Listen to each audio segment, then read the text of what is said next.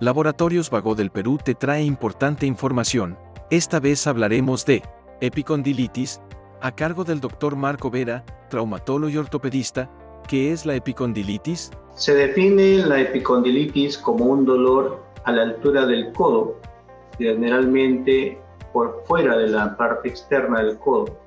Esta epicondilitis es como consecuencia de efectos repetitivos de flexión y extensión del antebrazo y de flexión y del movimiento de la muñeca. Se está relacionado tradicionalmente, se le llama codo de tenista porque son los tenistas los que causaron o los que presentaron por primera vez esta sintomatología. Sin embargo, hoy en día se puede encontrar en pacientes que usan taladros, en amas de casa que hacen actividades diarias de lavado de ropa, o en profesores o secretarias que hacen movimientos de este, flexión o de extensión repetitiva que causan adormecimiento, inflamación y dolor en la zona de inserción de estos músculos. ¿Cuáles son sus síntomas y cómo se diagnostica?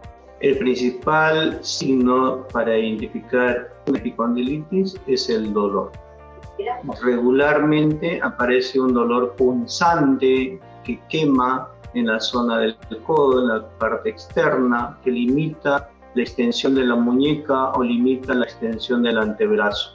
Se diagnostica por clínica, por el examen físico, por la digitopunción o digitopresión que se hace en la zona de la inserción de los músculos y la confirmación puede estar apoyada a través del estudio de una ecografía o de una resonancia magnética. ¿Cuál es el tratamiento de la epicondilitis?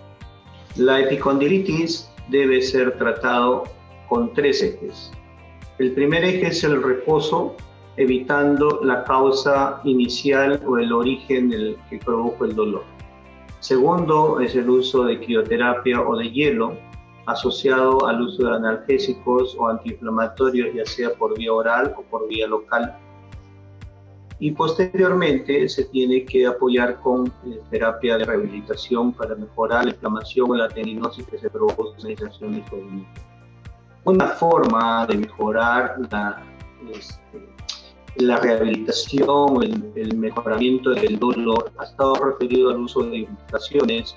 Sin embargo, estas estas aplicaciones de corticoides deben ser manejadas con mucho cuidado en un tiempo prudente para evitar lesionar la propia estructura del tendón. Una actividad que podría mejorar la, acción recuperativa de la epicondilitis es el uso de abrazaderas que estabilicen la zona de inserción o el uso de ejercicios de extensión y de flexión en las mañanas y en las tardes, tanto de la muñeca como del antebrazo. Asociado a lo anterior, la epicondilitis debería resolverse en 4 a 6 semanas de tratamiento. Sigue informándote con Laboratorios Vago del Perú.